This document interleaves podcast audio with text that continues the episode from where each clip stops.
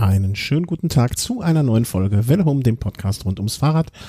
Und heute geht es um den wunderschönen Giro d'Italia und dafür gibt es keinen besseren Gesprächspartner als den wunderschönen Thomas. guten Abend. Schönen guten Abend, ja. Ja, was soll man dazu sonst sagen? Ähm, wir hatten gerade ein, äh, ich habe den Thomas ein bisschen über, überrumpelt, weil wir hatten gerade ein bisschen äh, auf, äh, hier, wie soll man es, Technikprobleme. Und deswegen war er jetzt nicht ja. direkt darauf vorbereitet, dass wir angefangen haben. Aber auf der kalten Schulter erwischt. Oder wie sagt man, auf dem kalten Auf nee, dem falschen Fuß. Auf dem falschen Fuß oder der kalten Schulter. ähm, das könnt ihr haben, wie ihr wollt. Äh, aber er ist da. Nach wie viel gefahrenen Kilometern heute? Ja, so 170, 180. Du glücklicher, du glücklicher. Dafür habe ich heute hoffentlich viele, viele Menschen am Telefon glücklich gemacht, die gefragt haben, wann ist das oder wann ist jenes. Ähm, ja, besprechen wir heute den Giro, äh, so wie wir es uns vorgenommen haben sozusagen. Ja. Und ähm, dazu noch, was sich in den Tagen davor ereignet hat und äh, wie wir dann weiter mit dem Giro machen werden. Und ähm, vorab noch eine Sache. Wir hatten in der letzten Sendung gerätselt, wer ist der Fahrer? Ähm, der mal untergetaucht ist und wo man dann nichts mehr gehört hat und der quasi ähm, zurückgekommen ist in anderer Gestalt oder anderer Gestalt ist so, so klingt blöd, aber äh, sein Geschlecht gewechselt hat. Und äh, wir haben zum Glück die klügsten Hörer, die schönsten Hörer und die besten Hörer der Welt. Und einer wusste es äh, in der Tat, äh, der gute Sebastian, der für die schwierigen Sachen zuständig ist und das war Robert Miller, der jetzt in Persona Philippa York ist und ähm, auch weiter dem Radsport verbunden ist äh, wie war es nochmal, was, äh, 2017 während der Tour im Kommentatorenteam des Senders, äh, wie spricht er, ist das ein englisches wahrscheinlich, ne? ITV? Hm, ITV, ja. Gearbeitet hat, der für cyclingnews.com oder die, äh, um es richtig zu sagen, für cyclingnews.com schreibt, ähm, ja, und äh, hoffentlich jetzt ein äh, glückliches Leben führt. Äh, aber ich, ich habe es gewusst, dass irgendjemand es weiß von den Nerds da draußen. Und da bin ich ja froh drum. Und äh, ja, vielen herzlichen Dank dafür. Aber äh, als die, als ich jetzt, äh, als du die Geschichte dann gelesen hast oder den Wikipedia-Eintrag, ist es da so irgendwas, hat irgendwas geklingelt bei dir? Hast du dich an irgendwas davon erinnert? Mm, nee, nur an den Fahrer. An den Fahrer, okay. Also Aber dann, nicht an die Geschichte danach.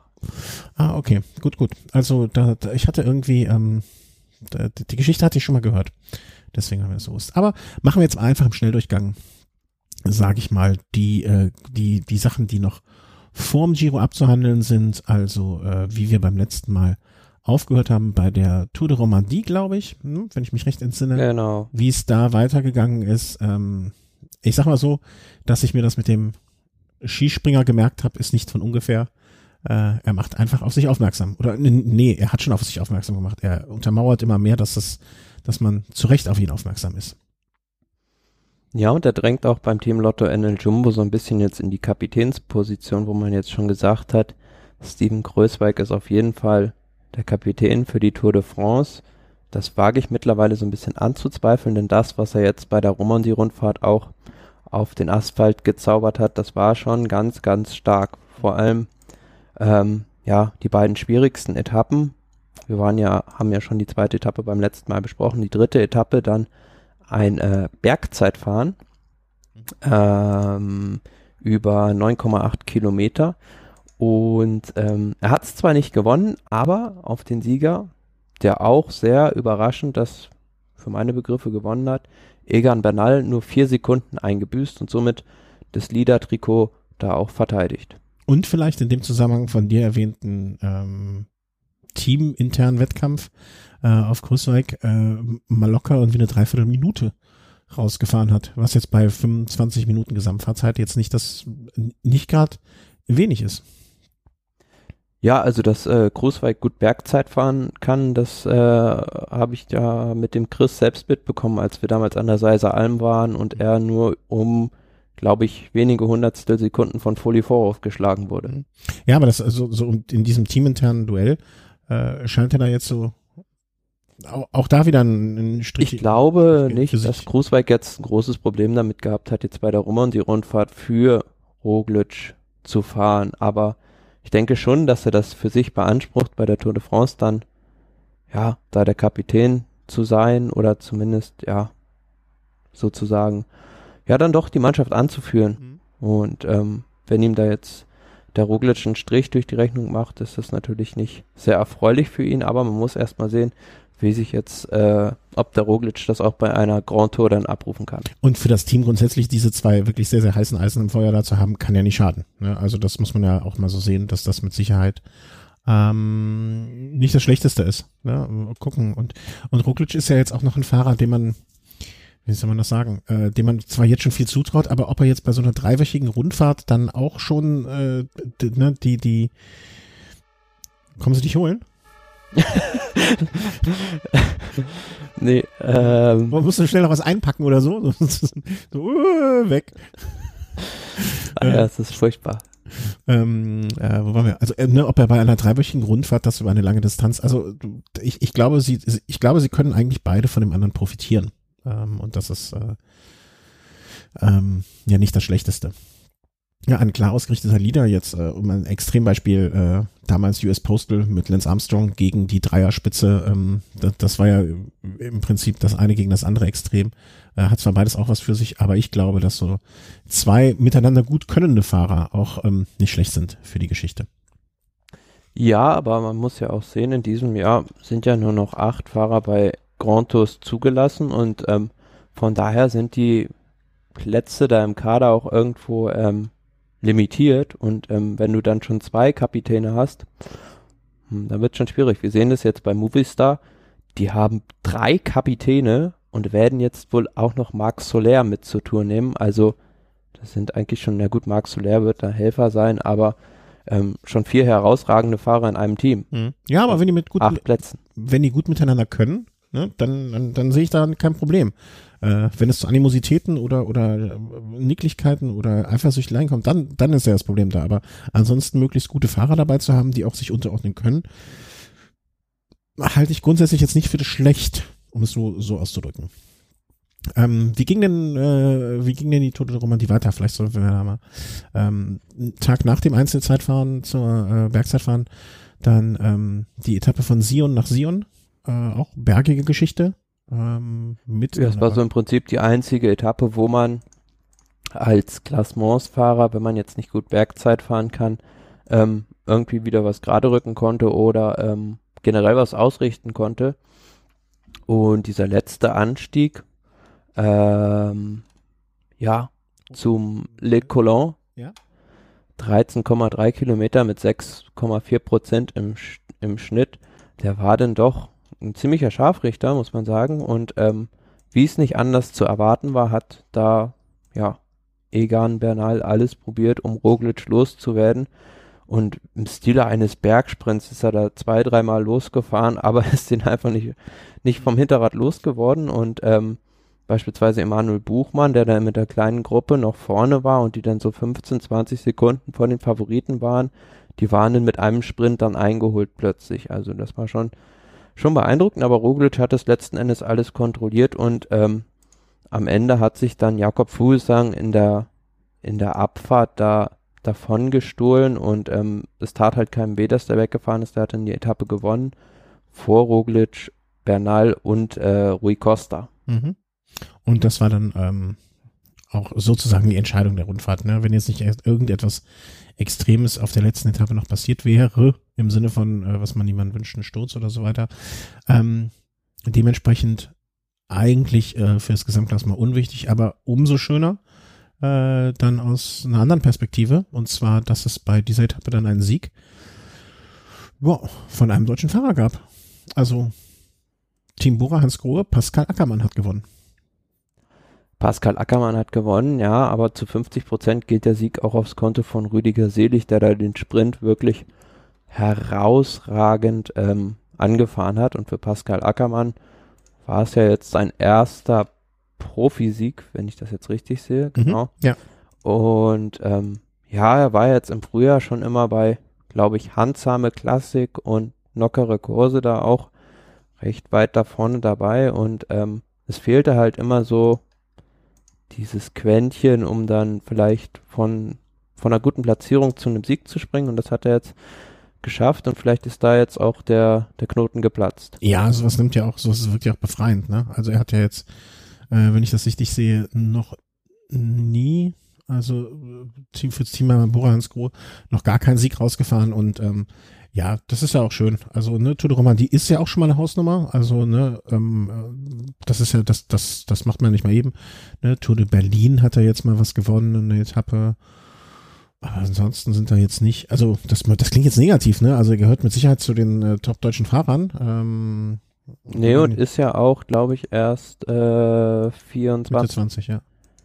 Und ja gut, man muss natürlich auch sehen, die Sprintkonkurrenz war jetzt nicht da, die Creme de la Creme, also Michael Murkoff, Roberto Ferrari, Sonny Colbrelli, ja gut, aber das ja, gewonnen ist gewonnen. So, so muss man genau. das sehen. Ne, also man muss ja erstmal jemanden Profisieg dann auf, auf äh, sich auf die Fahnen schreiben können. Und deswegen ähm, so oder so äh, einen ganz, ganz herzlichen Glückwunsch äh, von unserer Seite für Pascal Ackermann. Ja, am Ende des Tages äh, war es dann so, dass insgesamt die, warte mal, wo sind wir denn jetzt hier? Tour de Romandie, äh, Gesamtwertung, wie schon angekündigt, Primoz Roglic, ähm, dann zweiter Platz Bernal äh, von Team Sky und Richie Port, auch schön, dass er wieder sich da äh, einreiht, äh, BMC auf Platz drei.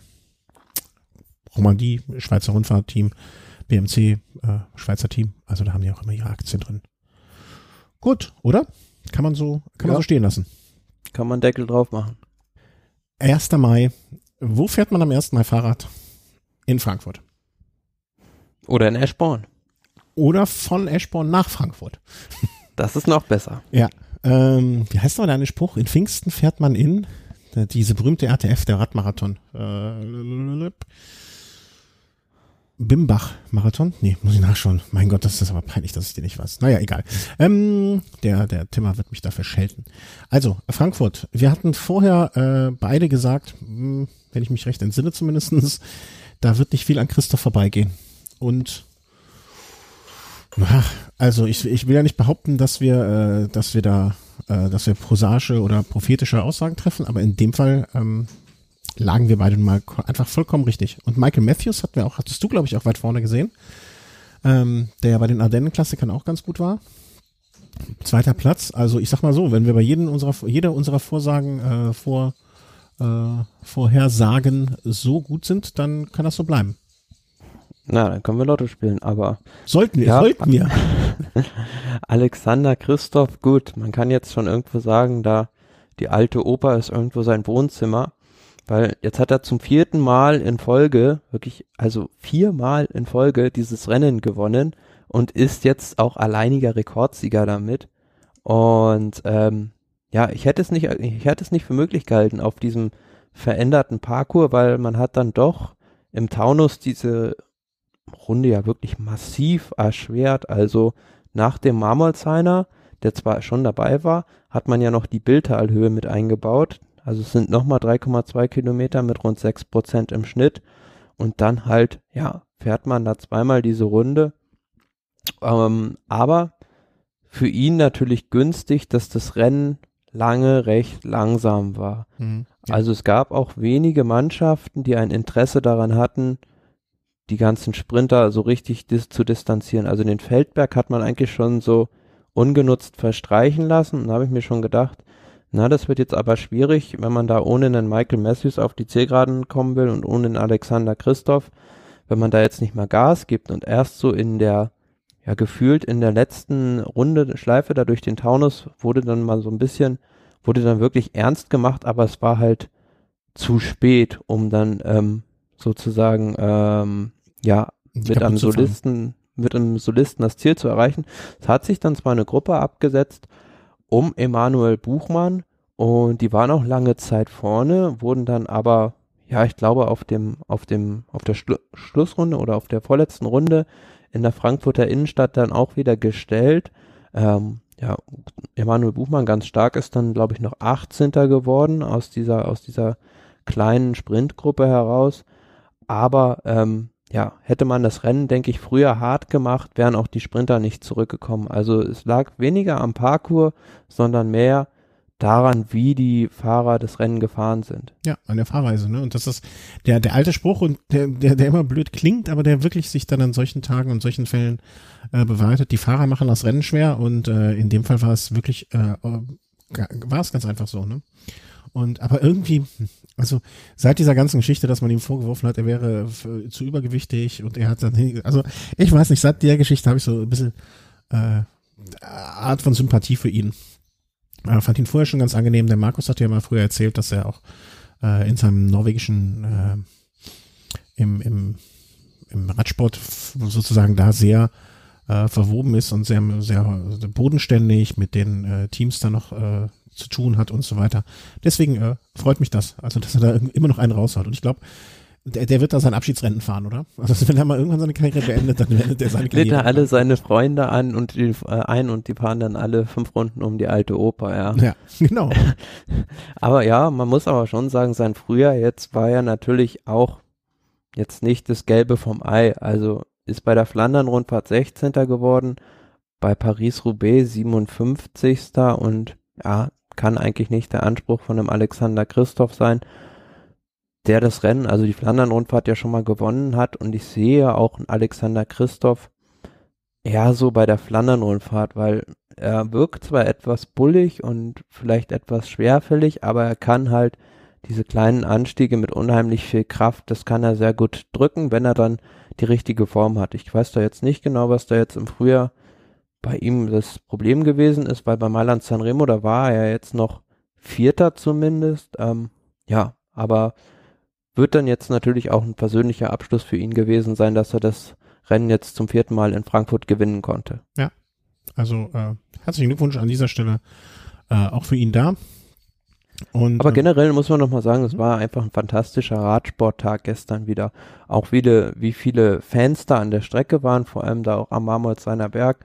Das fand ich schon, schon sehr, sehr schön und auch äh, generell die ähm, vom Veranstalter jetzt ist ja in diesem Jahr das erste Mal gewesen, dass es die ASO sozusagen als Schirmherr da ausgetragen hat, hat man das sehr gut organisiert und ähm, auch rundum mit der Umtra Übertragung, das war sehr gut. Ja, da hat der Hessische Rundfunk aber sich ja schon immer äh, sehr hervorgetan mit äh, einer guten und von unserer Warte aus, also ne, wir, wir haben ja auch einen gewissen Anspruch an solche Übertragungen. Ich habe nur kurz reingeseppen können, ne, aber wir haben, wir sehen sowas vielleicht auch ein bisschen kritischer und gerade bei den von den deutschen Medien ein bisschen kritischer als andere und ähm, hat mir auch das, was ich gesehen habe, ähm, hat der Hessische Rundfunk da weitergemacht, wo man, wo er vor ein paar Jahren äh, seine Messlatte hingelegt hat. Und das äh, freut mich sehr. Also mehr davon und äh, das lässt mich auch noch immer noch hoffen für die Deutschlandtour, ne, dass da auch äh, ähnlich gut vielleicht übertragen wird oder Bilder gezeigt werden.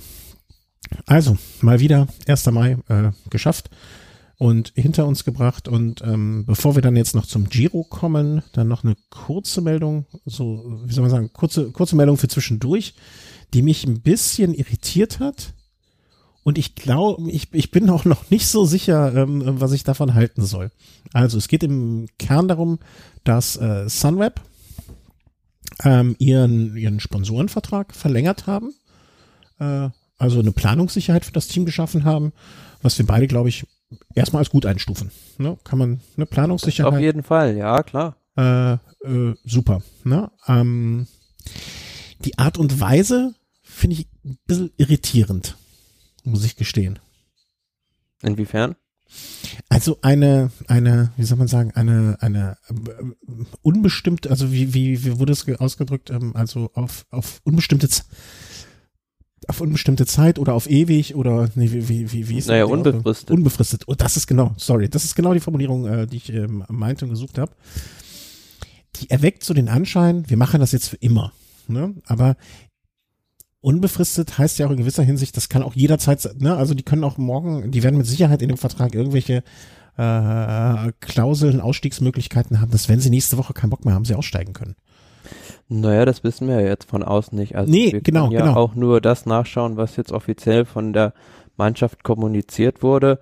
Und es kann natürlich irgendwelche Klauseln geben, dass wenn Fahrer XYZ nicht die Anzahl an Siegen im Jahr einfährt, ähm, sie nach dem Ende der Saison aussteigen. Das wissen wir nicht. Aber Genau. ähm, ja, das ist jetzt schwierig ähm, einzustufen, was davon jetzt zu halten ist. Ähm, vielleicht ist es auch nur irgendwie so eine Art Werbegag. Schaut her, wir sind besonders toll und wir schreiben auf unbegrenzte Zeit rein, wo alle anderen Teams oder alle anderen Sponsoren da irgendwo ähm, ein Auslaufdatum in ihrem Vertrag haben. Ja, das weiß man nicht. Also Ja.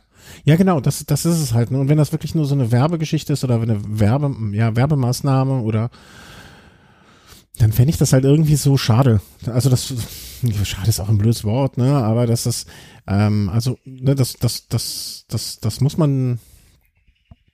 Ähm, naja, aber ich glaube schon, dass sich das Sunweb recht langfristig ähm, engagiert und das, was sie jetzt bislang so machen, das hat ja auch ähm, Hand und Fuß alles und man hat sich da jetzt, glaube ich, auch das Ziel gesetzt, langfristig einen deutschen Klassementfahrer aufzubauen. Das hat man ja immer wieder von dem Manager, Generalmanager Ivan Spekenbrink gehört. Das ist zwar irgendwo, ähm, ähm, das wissen ja viele gar nicht, das ist eigentlich ein, es ist ein deutsches Team offiziell, aber natürlich mit einem ganz, ganz starken niederländischen Anstrich. Ja. Ja. Also ich bin gespannt. Ich, ich fand nur so, dieses unbefristet klingt, klingt, also das hat bei mir einfach so ein bisschen, äh, wie?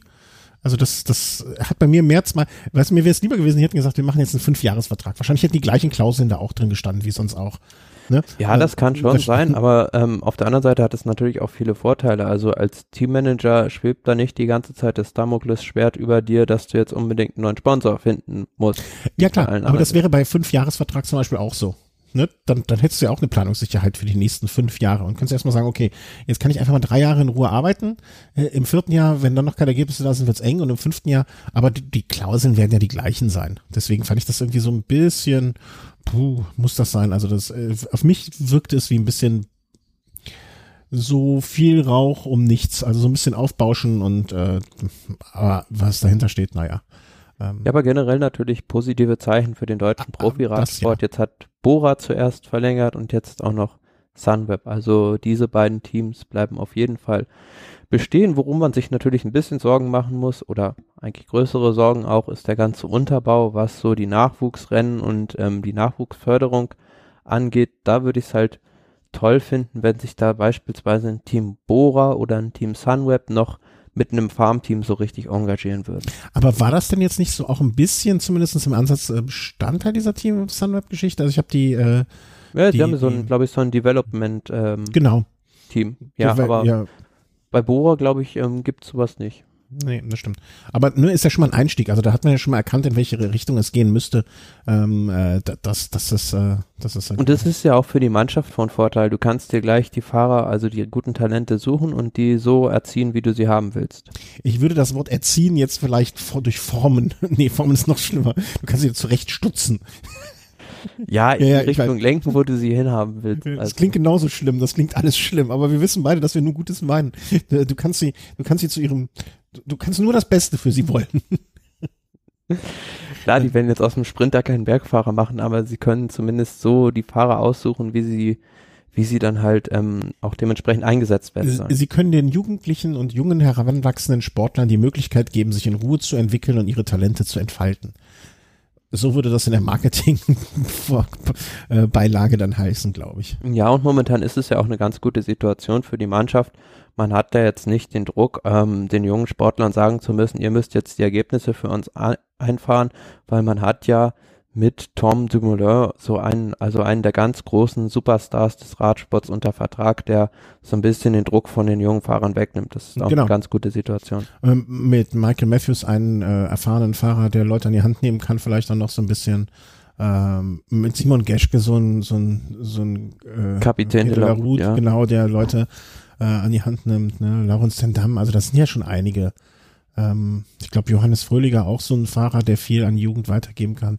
Also das ist schon, scheint mir schon eine interessante Kombination zu sein, die funktionieren kann. Äh, und ich wollte das, äh, also ich wollte das jetzt auch nicht schlechter machen, als es ist mit der, ähm, mit der äh, diese unbegrenzten. Ja, aber ich glaube, Sunweb, das ist äh, doch so ein ähm, Reiseunternehmen, ja. Mhm. Und gereist wird ja immer.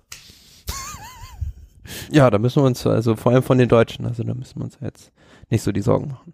Nee, nee, aber äh, ne, irgendwie äh, andere Bra es, es gibt mit Sicherheit Branchen, die, ähm, wie soll man sagen, wo man sich mehr Sorgen machen müsste in, für die Zukunft, als es die Reisebranche ist.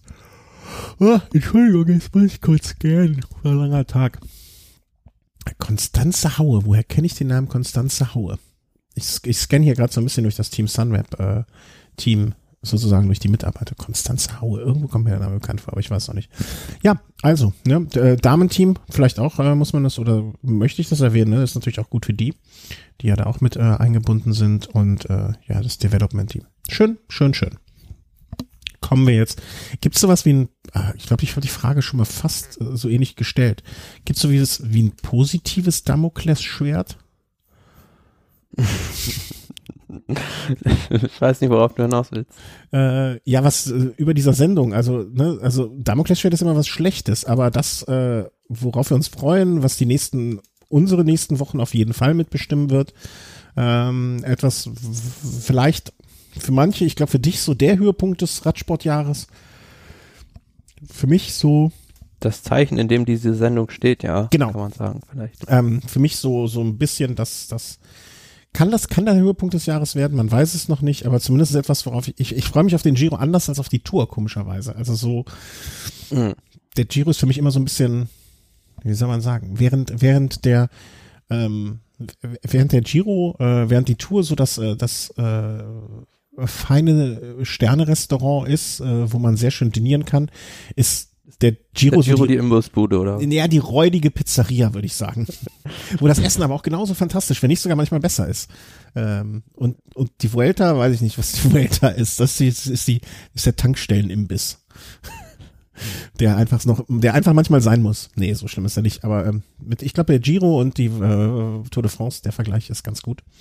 Ähm, also kommen wir zum räudigen zur räudigen Pizzeria unter den Grand Touren, dem Giro d'Italia. Bist du nervös? Äh, ja, ich freue mich auf jeden Fall. Freudig erregt, ist das das Richtige?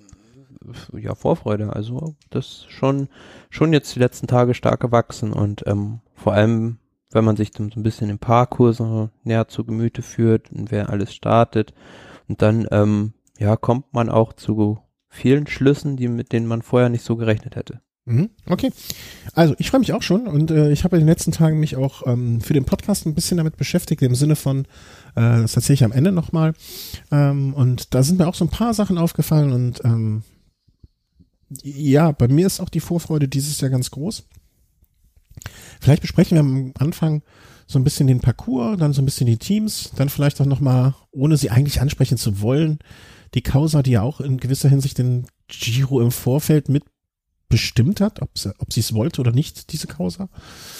Ähm, und kommen dann mal zu den ersten Etappen und wie wir dann auch weiter über den Giro versuchen zu berichten. Man weiß ja nie, was passiert. Ähm, und ja, also der Kurs. Äh, wir fangen an. Äh, die ersten Etappen, eins, zwei, drei, um genau zu sein, äh, sind und da erinnere ich mich noch, wie ich das, das erste Mal gelesen habe und war so, hä?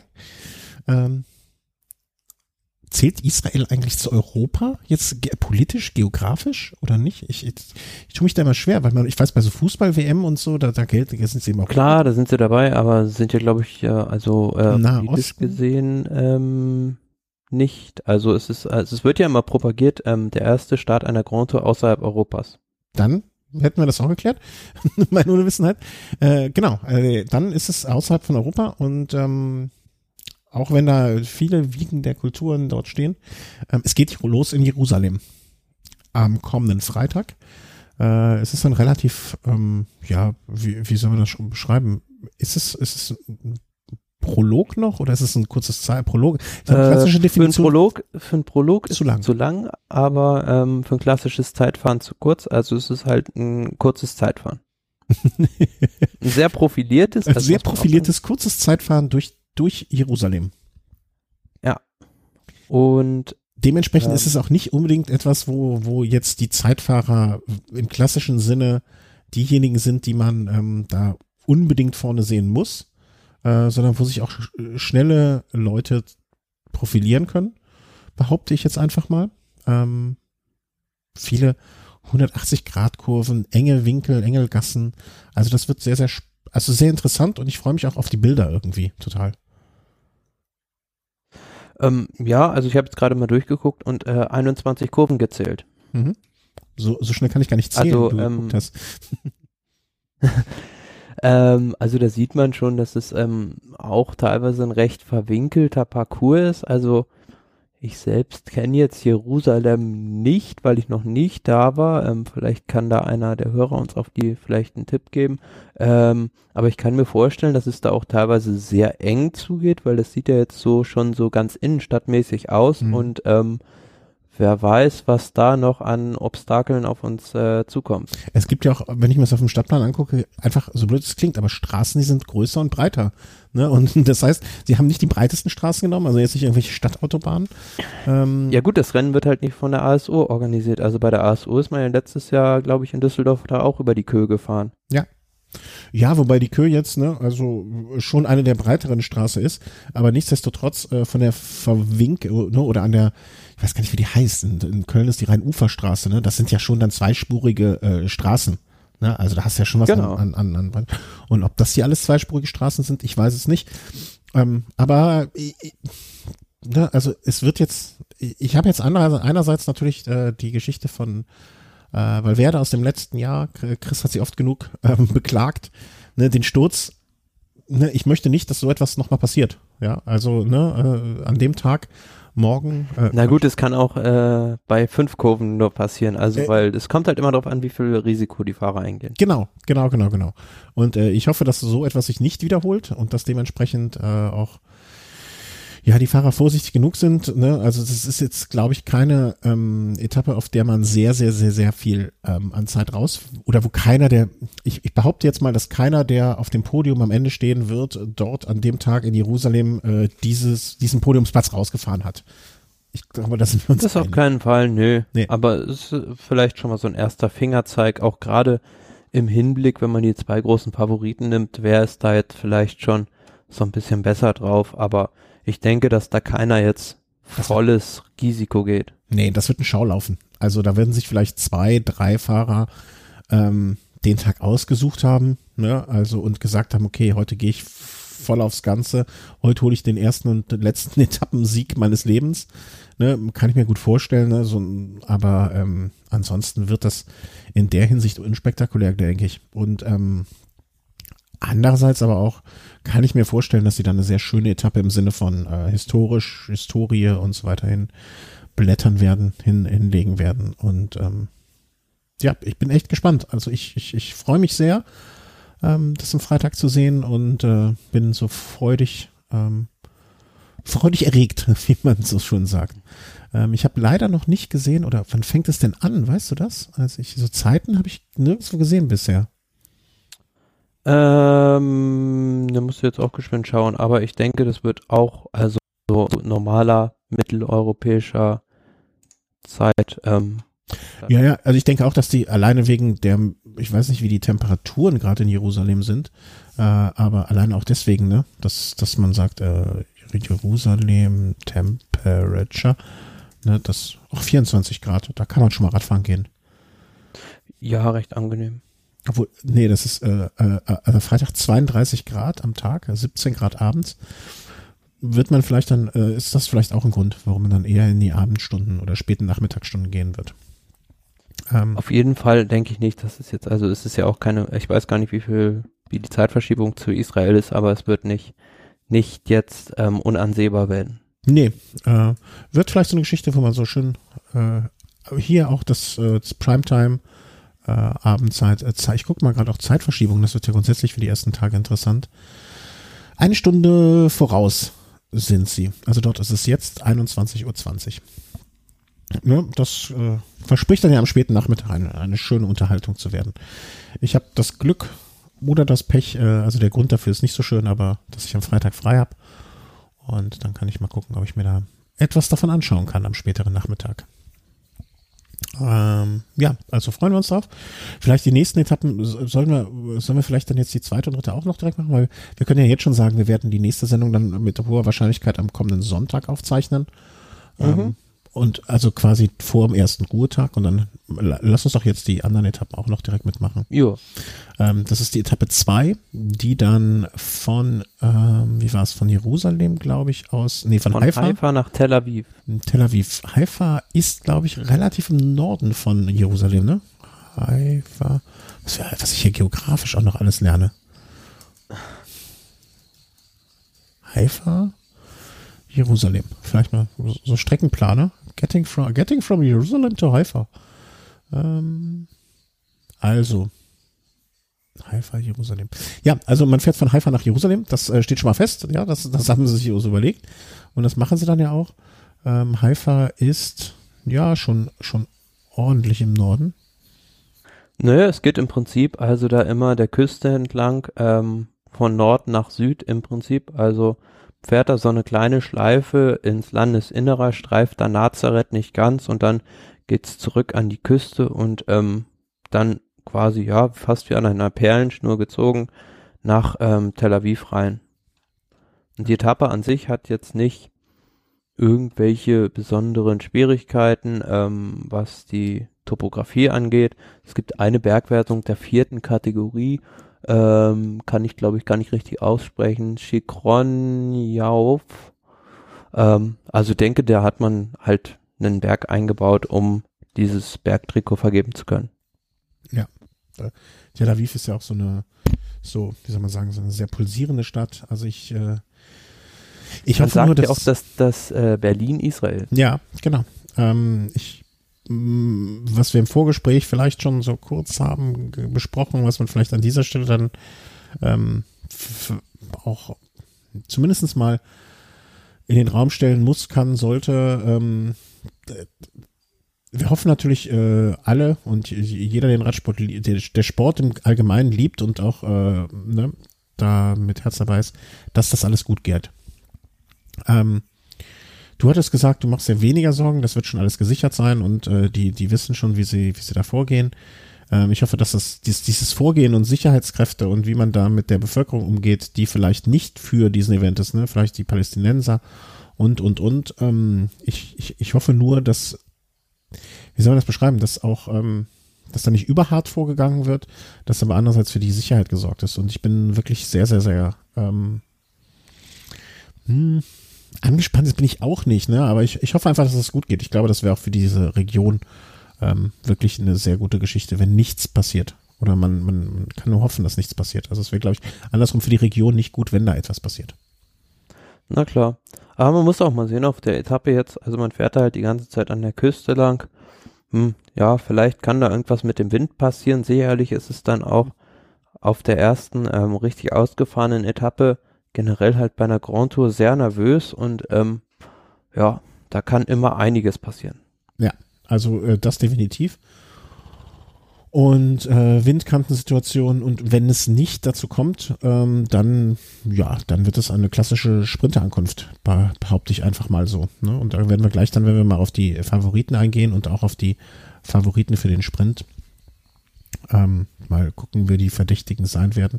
Ich habe übrigens gesehen, Open, äh, dass der Stage Start für das Zeitfahren um 13.50 Uhr ist deren Zeit. Das wäre also 12.50 Uhr unserer Zeit. Das würde ja bedeuten, dass die schon relativ früh durch sind. Ja, tatsächlich. Also, ähm, ja, also, ähm, Also doch nichts mit meinem schönen Abendprogramm. Ach, hier ist noch eine Zeittabelle. Ähm, äh, also die rechnet mit einer Fahrzeit von unter 10 Minuten offensichtlich. Aber es Mhm. ist noch keine. Mit wie viel Abstand starten die immer so? Am Anfang eine Minute wahrscheinlich, ne? Und dann später zwei. ja, Also dann kann man Also- davon ausgehen, dass das maximal fünf Stunden dauert. mh. Das heißt, wenn die um bum, bum, bum, bum, bum, was hat die eben gesagt? 14 Uhr anfangen? Ja, 19 Uhr, aber doch, das ist ja dann doch noch akzeptabel. Also was heißt akzeptabel? Ja, also die zweite Etappe geht jetzt also ist mit einer Zielankunft geplant zwischen 17.38 Uhr und 17.58 Uhr. Okay, ja, das ist dann also die typische, also so für uns äh, dann 5 Uhr Zeit ungefähr. Ein bisschen früher. Ja. Je nachdem, wie schnell die Fahrer sind. Ja, ja, klar. Ne, Rückenwind, es wird, ne, also die Winde, wie du schon eben sagtest, die werden ja mit Sicherheit eine große Rolle da spielen. Äh, bei dieser Etappe komplett am Meer entlang. Und danach kommt dann auch schon, ähm, also ich finde es immer noch krass, dieser logistische Aufwand, das ganze Zeugs daran zu schaffen. Also du hast ja beim letzten Mal schon gesagt, ne, dass die Fahrer, äh, dass die Teams jetzt schon so zeigen, was sie da an, an, an Zeug ran schaffen und so weiter und so fort. Und ähm, das dann nur, nur für diese drei Tage. Das, das, äh, Ja, ich weiß jetzt nicht genau, wie das bei den Teams da ist, aber ja, ob man da jetzt alles rüber schafft oder ja, muss man halt sehen. Also aber bei einem Start auf Sizilien oder zum Beispiel im letzten Jahr, wie wir es hatten, auf Sardinien war es ja ähnlich. Also von daher kennen die sich damit schon aus. Ja, ja, total. Ne? Aber zum Beispiel jetzt wird die Frage sein, wird man überhaupt die Zeitfahrräder mitnehmen? Ja, natürlich. Also Meinst du für die, die 10 Kilometer in diesem engen Kurs? ja klar, bei einer Grand Tour, da geht's um, um, um jede Sekunde, also zumindest bei den Kapitänen. Also da wird jetzt keiner mit einem normalen Straßenrad am Start stehen. Ah, warte mal ab. Ich, ich, Das habe ich zwar schon mal sogar bei einer Zeitfahr-WM gesehen, aber es war irgendwie ein Fahrer aus Äthiopien oder so, der, der halt ähm, ja da auch nur gestartet ist, weil, weil er im UCI-Ranking irgendwo einen Platz belegt hat. und da, war das nicht der, der eine Fahrer, der, ähm, der, wann war das denn? Das war doch letztes Jahr oder vorletztes Jahr. Auch aus einem afrikanischen Land oder so etwas? Der noch gefragt hat, soll ich's machen? Kann sein, ja. Der, der hat dann noch, nämlich dann hat Rafa damals ein Trikot oder sein Trikot irgendwie dann äh, rausgebracht. Äh, Rafa Time Trial nee, aus Namibia. Kann das sein? Namibia. Ähm, hm, hm, was- naja, irgendein Hörer. Dan Craven war das. Genau. Und der hatte nämlich auch kein, äh, kein Zeitfahrtrikot sozusagen. Nee, Ja. da meinte ich noch einen anderen Fahrer jetzt. Okay, dann war das aber Dan Craven, das war ähm, Celebrating Dan from Nam. genau, der, äh, da- das, oder war das beim Olympischen Spielen? Nee, das war bei den Olympischen Spielen. Äh, äh, Rios Accidental ähm, Hero. Schicke ich dir mal den Link. Ähm, er sieht ein bisschen aus wie ein Arbeitskollege von mir. Ja, den Fahrer kenne ich also. Ach so, okay, den kennst Ach so, ich, mir war der vorher und nachher nicht Der war ja auch lange Zeit beim Team Europcar und ähm, Okay, okay. Naja, nun gut. Ähm, kommen wir zurück zum äh, eigentlichen Thema der ganzen Geschichte hier. Äh, Ja, die dritte Etappe ist eigentlich so die interessanteste Etappe von denen in Israel, weil ähm, ja, es geht ins Landesinnere von Beersheba nach ähm, Eilat? nach Eilat. Mhm. Es sind so ja 229 Kilometer. Ist jetzt ein ähm, bisschen kopierter als als die vorige Etappe und es geht durch die Wüste Negev. Mhm. Also man fährt da wirklich durch, durch so eine richtige Wüste durch und da können halt die Temperaturen, ähm, habe ich jetzt gelesen, bis zu 40 Grad werden. Und ähm, ich weiß nicht, wie das jetzt da zum Beispiel auch mit dem Wind ist, weil wir haben ja gesehen bei der Weltmeisterschaft vor zwei Jahren, ähm, da hat der Wind eine entscheidende Rolle gespielt. Also es könnte schon sein, dass da jetzt schon einiges passieren könnte. Mhm. Also definitiv ein Tag für die aufmerksamen Fahrer oder an anderen Worten, in anders, anders gesprochen, ein Tag, wo schon, ja, wenn man äh, vorne eine Rolle spielen will, ähm, wenn man ums Podium mitfahren will, man wirklich, wirklich von Anfang an aufmerksam sein muss.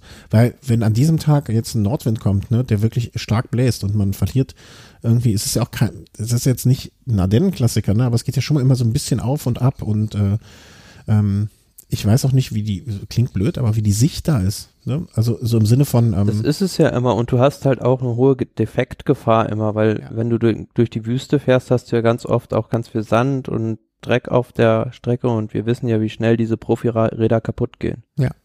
deswegen äh, wird das eine ganz, also eine sehr interessante Geschichte. Also ich kann mir vorstellen, dass, äh, dass an dem Tag vielleicht schon der ein oder andere sein, seine, seine, seine Pläne oder seine Träume dann neu sortieren muss. Ähm, und auch da wieder, ne, darauf hingewiesen, es sind nur noch acht Fahrer pro Team.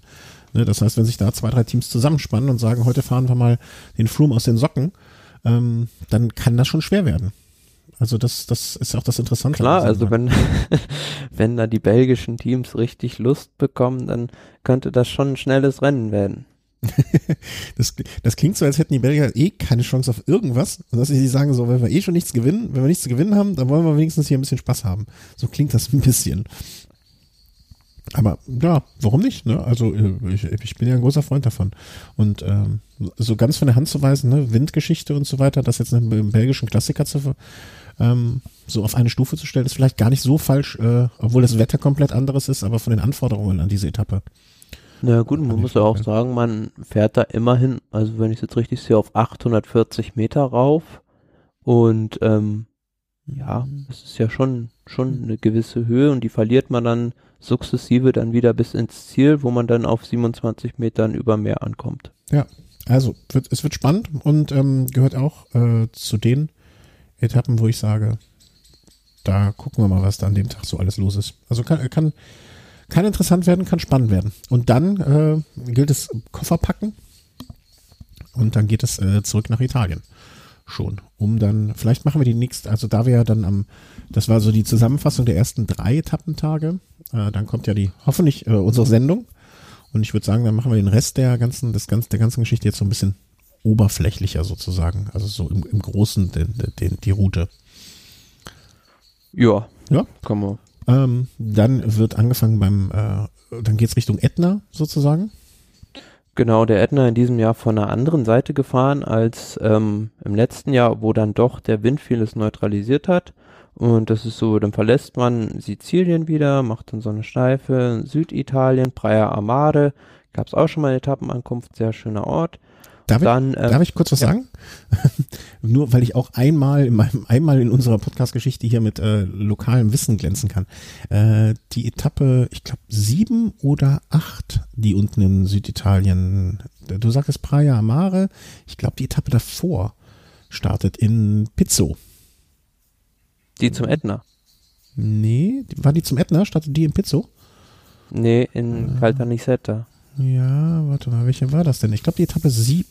Ich habe es auch in meinem Kalender stehen. Ähm, In in Pizzo, ja, die, ja, das ist die Etappe Praia Amare. Ähm, Ah, okay, okay. In Pizzo war ich nämlich. Endlich kann ich auch mal sowas sagen.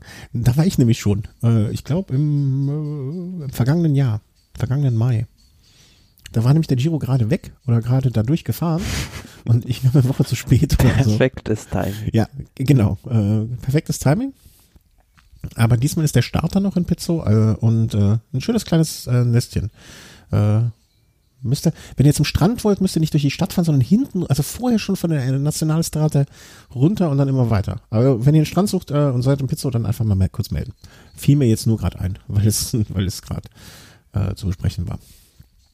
Genau, und dann geht es, wie du äh, auch schon gesagt hast, an der Küste entlang Richtung Norden. Ja, und dann so die ersten beiden ähm, halbwegs schwierigen Bergetappen, Montevergine, ein Klassiker, und dann halt hoch zum Gran Sasso. Der Gran Sasso an sich ähm, auf über 2100 Metern Anstieg, Anstieg von ähm, 27 Kilometern und da, das wird so der erste, mit dem Ätna zusammen der erste richtige Selektionsfaktor. Ja, und dann kommen ja ein paar Überführungsetappen oder Das sind dann jetzt vielleicht auch um, um das zeitlich so ein bisschen einzuordnen, das sind dann, sind, befinden wir uns jetzt, also wir sind äh, mit Etappe 9, sage ich mal, in Mittelitalien angekommen. Ähm, Etappe 10, 11, 12, 13, das werden dann danach äh, die Überführungsetappen so ungefähr sein. Genau, und ähm, da ist dann vielleicht auch mal die Chance für eine Gruppe durchzukommen und ähm, wir sind dann halt in Mittelitalien und es geht immer weiter in Richtung Norden, Imola ähm, und dann kommen wir in der Etappe 14, wo der Giro dann schon recht weit fortgeschritten ist, ähm, zum Zoncolan. Mhm. Ähm, sicherlich haben sich viele diesen Tag ganz fett angestrichen im Kalender, weil der Zoncolan gilt ja als der schwierigste Berg im Profiradsport und ähm, ja, das, da wird sicherlich schon einiges gerichtet werden und ähm, danach kommt noch eine Etappe, das ist so auch so, ja, ist eigentlich auch recht schwer mit dreimal zweite Kategorie, einmal dritte Kategorie nach Zapada, bevor dann ähm, das Zeitfahren auf dem Programm steht. Mhm. Man muss auch dazu sagen, vor der Zonkolan-Etappe, die Etappen, ich sag mal, die zwei Etappen direkt davor ähm, sind noch so relativ ruhige Etappen. Das sind wahrscheinlich die Etappen, wo die sich irgendwelche Ausreißer schon mal ange oder Sprinter oder ja, wahrscheinlich doch Sprinter. Ja, die Ähm. Etappe direkt davor ist was für die Sprinter. Ja, und, und die äh, davor hat ja doch so einen kleineren Anstieg hinten. Würde ich mich nicht wundern, wenn nach Imola ein Ausreißer seine Chance sucht. Ähm, auf jeden Fall die Gesamtklassenaufahrer werden Etappe 12, 13 äh, die Beine hochnehmen, denke ich, ne? weil die wissen, am 14. Äh, also ich rede jetzt mal am 14. Ne? Das ist natürlich die 14. Etappe gemeint, äh, dass auf Etappe 14 dann der Hammer steht. Und Etappe 15 dann auch nochmal, ne, das ist wie so ein, wie so bei nach einer, nach einer Berg über, ne, während so ein Pass, wenn man so den dritten, vierten Berg an einem Tag überfährt, ne, und es kommt aber noch einer, ähm, genauso am Zonkular, ne, du atmest an dem Abend durch, aber am nächsten Tag geht's ja auch nicht ohne Spaß weiter. Nee, also es ist halt auch so, also man ist ja auch in der Gegend ähm, um Cortina d'Ampezzo unterwegs und fährt da auch ähm, den Passo Tre Croci beispielsweise nicht hoch zu den drei Zinnen, aber ähm, es ist auf jeden Fall auch eine, noch eine brettschwere Etappe. Also du darfst da am Zonkolan nicht zu viel raushauen. Mhm. Dann danach Einzelzeit fahren. Ähm, auch eine Geschichte. Ja, Einzelzeit fahren über 34 Kilometer und wir haben ja, werden es gleich noch ansprechen, wir haben ja zwei Spezialisten dabei, also von den Rundfahrtenfahrern, zwei sehr, sehr gute Zeitfahrer. Wenn die da ein bisschen in Schieflage vorher geraten sind, werden die sicher versuchen, das da wieder zu richten. Mhm. Dann äh, geht's direkt ne, also die, ich sag mal von der letzten Woche oder von den letzten eins, zwei, drei, vier, fünf Tagen, weiß nicht, welchen ich, also den letzten würde ich vielleicht noch schaffen. ne, das, das langsame Rollen nach Rom, aber die Tage davor, insbesondere die drei Tage davor, da möchte ich jetzt nicht in der Haut der Profis stecken. Ne, die Etappe nach also zum Riva del Garda, ähm, startend und nach Iseo, das wird dann, äh, ist so die Gegend äh, oben um Gardasee wahrscheinlich dann, oder? Ist das da? Ähm, ja, genau. Es startet am Gardasee und ähm, endet dann in der Nähe von Brescia. Ja, also das ne, finde ich noch, äh, könnte ich mir vielleicht auch noch zutrauen, aber alles, was danach kommt, ist einfach nur knüppelhart. Na gut, dann eine Bergankunft Prato Nevoso. Prato Nevoso kennt man ja von der Tour de France, mir immer noch so in Erinnerung geblieben. Diese Bergankunft 2008, als Garance da gewonnen hat bei der Tour. Ja, ähm, ist jetzt natürlich eine flache Anfahrt und dann ähm, ein Berg zum Schluss, aber danach wird's dann wirklich ja, bretthart. Also die Etappe nach ähm, Bardonecchia, wenn man sich das anguckt, da ist, ähm, sieht man gar nicht auf den ersten Blick, aber in der Mitte der Finestre mit drin und es ist eigentlich ja so einer der schwierigsten Berge des Giro und der kommt als sozusagen zweiter Berg erst. Danach kommt noch der Anstieg nach Sestria und dann noch ein richtig schweres Ding zur Bergankunft nach Bardonecchia. Hm. Darf ich dich was fragen? Auf der Seite des Giros gibt's ja diese, ähm, diesen Road Overview. Mhm. Ich werde den an der Stelle, also Shownotes werden heute, äh, entschuldige ich mich jetzt schon für, ein bisschen spärlich sein, weil wir über nicht so viel sprechen und äh, im Prinzip sind ein paar Links vom Giro schon das ausreichende. Ich habe dir den Link mal geschickt gerade schnell. Ähm, und da wüsste ich gerne, ob du etwas weißt. Und zwar, wenn ich mir diese Grafik anschaue, die dort gegeben wird, ne? Aha. Siehst du sie? Ja. Ne, es ist so eine Runde, also für die Hörer, jetzt ist natürlich blöd, was zu sprechen, was ihr nicht seht.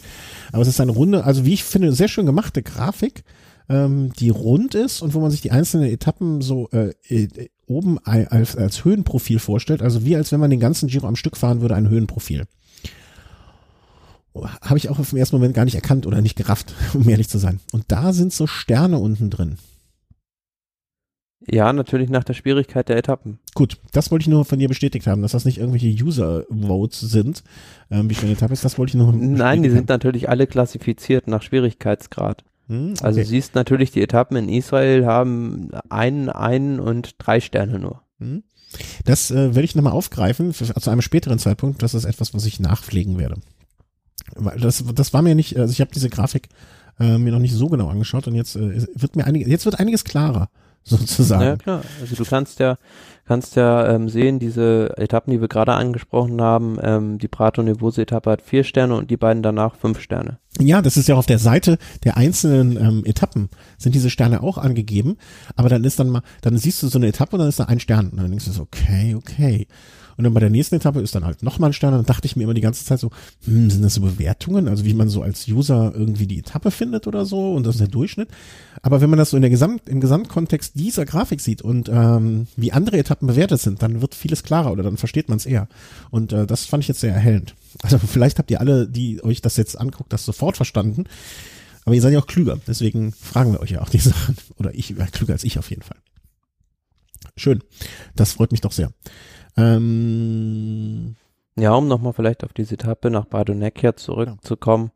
Also für mich die Schlüsseletappe des Giro, die kann Also da kann man den Giro wirklich gewinnen. Wir sagen ja oft, man kann den Giro vielleicht da verlieren, aber da kann man ihn auch gewinnen, weil ähm, es gibt da viele, viele taktische Szenarien und dieser Colle delle Finestre ist schon oft Schauplatz gewesen der Giro-Entscheidung. Zuletzt 2015 können sich viele vielleicht noch daran erinnern, als Astana es da taktisch verspielt hat, Contador den Giro-Sieg abzunehmen oder aber auch im Jahr 2005, als ähm, die Luca und Simoni fast noch Savoldelli aus dem rosa Trikot gefahren hätten. Mhm. Und das ist auch dann die äh, Klimakopie, Klimakopie, also der höchste Ja, aber ersta erstaunlich in diesem Jahr ähm, höchster Punkt, also Cimacoppi, Colle delle Finestre, 2178 Meter. Und ähm, das sagt natürlich auch aus, oder Giro-Kenner wissen, da fehlt dieser Dolomiten-Klassiker. Weil wenn ich alleine gucke, beispielsweise Giao, Pordoi, die sind ja, glaube ich, alle schon höher. Mhm. Ach, mir wird's reichen. Du bist den Finistre auch gefahren, oder? Nee, leider noch nicht. Also ähm, für viele, die den Berg nicht kennen, der ist halt oben, glaube die letzten acht Kilometer sind halt auf einer Schotterstrecke. Ja, ja. Ich, ich hatte in Erinnerung, dass du den schon gefahren bist, warum auch immer ich auf diesen, dieses schmale Brett gekommen bin. Ja, also das ist so ein Tag, den würde ich mir jetzt als Sprinter oder Helfer denken, puh, ja, mal gucken, wie wir das schaffen, so, ne? Also äh, wirklich kein, kein, kein Zuckerschlecken. Aber mein Gott, das sind Profis und die wissen schon, was sie da tun werden. Und äh, das ist dann äh, auf der Etappe Nummer 19, wenn ich das richtig Ja, und diese sehen. letzten drei Etappen sind, also diese letzten drei schweren Etappen vor der letzten Etappe sind ja alle in der Gegend rund um Turin. Mhm. Also man hat sich da in diesem Jahr ähm, sozusagen die westlichen italienischen Alpen ausgesucht, um da die Entscheidung des Giro auszufechten und nicht wie sonst oft ähm, die Dolomiten. Und äh, auch für die Fahrer finde ich immer dann einigermaßen angenehm, wenn die Überführungen und Trans ne, wenn man in einem Gebiet sozusagen bleiben kann und nicht noch lange Transfers äh, hat und äh, lange Fahrten dann äh, nach der Etappe. Ja, das ist ja auch immer äh, eine Anstrengung. Ja, und dann sind wir schon, wären wir jetzt theoretisch äh, schon bei der äh, Sind wir französischen. schon in Rom, ja. Viele Wege Rom, ne? führen nach Rom, auch der Giro. nicht immer, nicht immer. Nee, klar, nicht immer. Also in diesem Jahr hat man wieder Rom als Ziel da ausgewählt und ähm, sonst ist man ja auch oft in Mailand. 2013 war man beispielsweise in Brescia. Also ist ja nicht wie bei der Tour de France, dass es immer auf den Champs-Élysées, wo es da immer auf den Champs-Élysées endet, dass man da so eine traditionelle Zielgeraden hat. Aber ähm, das wird dann auf definitiv eine Sprintankunft. Also nicht mehr wie auch sonst beim Giro gerne mal ein Zeitfahren am Ende oder ähm, so etwas. Zielankunft in Wobei, Rom. wo, wobei man mal bei der Tour de France jetzt, glaube ich, auch wieder überlegt, vielleicht da mal ein Zeitfahren zum Schluss zu machen. Ach, echt? Mhm. Ja, meinen Segen haben sie. Ich, obwohl ich finde, das einfach, ähm, ich weiß, dass wir da grundsätzlich Da haben wir ja schon mal, schon mal lange drüber andere. Meinung Ja. sind. Ja.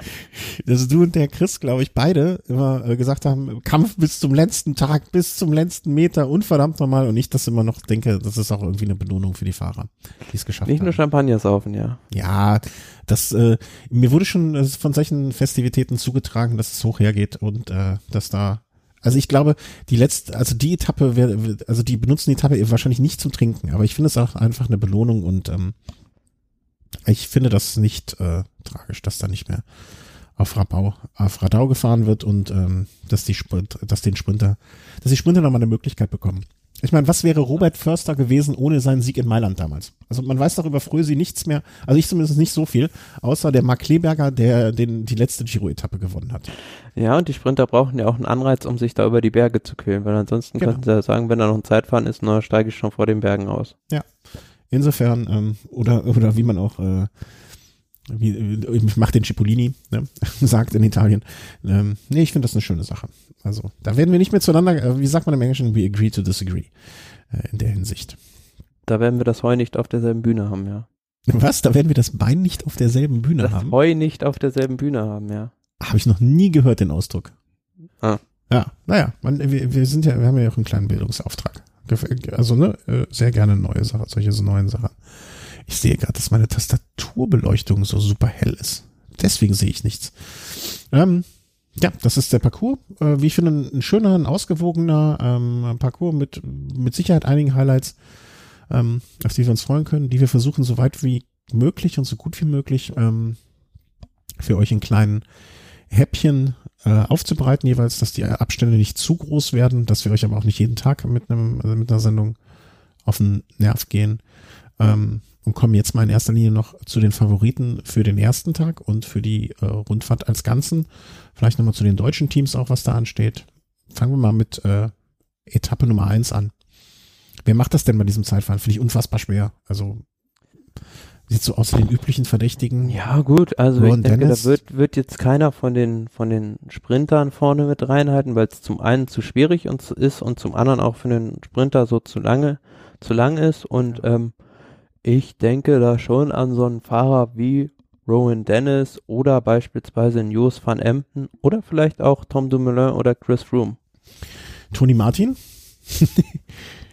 es ist eine schwierige Frage, weil bei Tony Martin kann ich momentan seinen Formstand überhaupt nicht einschätzen. Also ist jetzt, glaube ich, auch seit Paris-Roubaix, seit seinem Sturz da kein Rennen mehr gefahren und ja, vielleicht überrascht er uns da, aber ähm, ja, muss man sehen. Also ich halte ihn nicht für einen der Favoriten.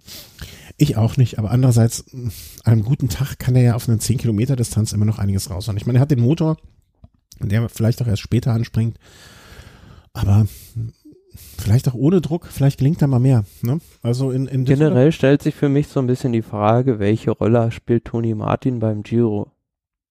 Ähm, sich warmfahren für Was die, will er da? Sich also, warmfahren für die Tour.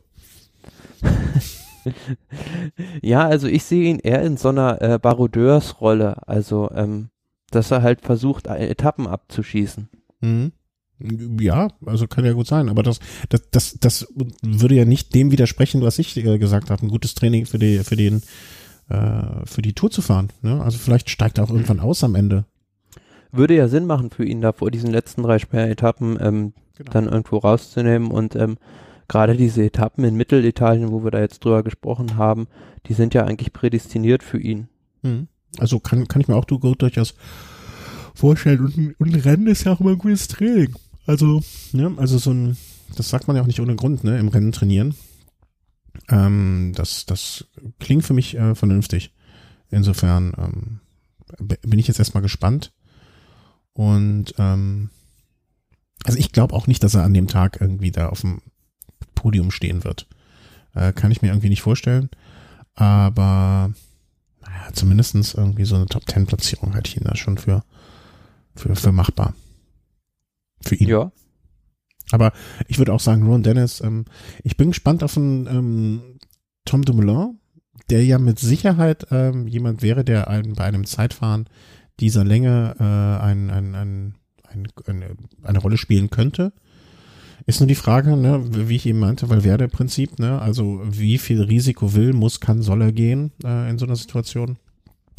Finde ich Ja, spannend. aber selbst wenn er nicht so viel Risiko geht, wird er sicherlich weit mit vorne landen. Ja, aber, ne, also. Ja, gut, es gibt natürlich beim Kat Team Katjuscha jetzt auch noch einen Fahrer, beispielsweise wie ein Alex Dowsett, der früher sowas auch gut konnte. Mhm, ja, das stimmt. Ach, das, das, also ich, je länger ich mich, also je länger ich jetzt drüber spreche oder umso, umso größer wird doch meine Vorfreude irgendwie. Ähm, also Etappe 1, wir, wenn du einen Fahrer aussuchen möchtest, wen würdest du nehmen? Ich würde Ron Dennis nehmen. Dem würde ich mich anschließen, ja. Gut, na, das, sind, das, äh, das ist doch mal was. Also äh, Ron Dennis gewinnt die erste Etappe. Zweite, dritte Etappe würden wir da auch mal uns so ein bisschen aus dem Fenster lehnen. Es wird mit Sicherheit einer der Sprinter werden und da können wir auch direkt mal auf die Sprinter dann zu, zu sprechen kommen sozusagen. ja, generell ähm, ist halt bei diesem Giro so, wir haben all, einfach ein, ein Sprinter-Leck. Also ähm, es gibt wenige richtig, also von den Weltklasse-Sprintern sind weniger am Start. Also wir haben keinen Marcel Kittel, wir haben keinen Fernando Gaviria, keinen Mark Cavendish, keinen André Greipel, ähm, keinen Peter Sagan. Mit dabei sind natürlich schon richtig gute Sprinter, wie beispielsweise ein Elia Viviani, den ich da auch für den Sprint-Favoriten schlechthin eigentlich halte, mhm. weil ähm, der hat zum einen eine Mannschaft, die eigentlich ja voll für ihn fahren kann. Also die haben jetzt keinen fürs Klassement dabei, Quickstep Floors. Und ähm, gerade auch auf so einer Etappe, wo jetzt der Wind, was wir vorhin gesagt haben, eine Rolle spielen könnte, ähm, ist diese Mannschaft natürlich prädestiniert dafür, ihn zum Sieg zu führen. Ja, die können es wie keine andere. Sehe ich auch so. Also Viviani, ähm, vielleicht noch mh, Sam Bennett.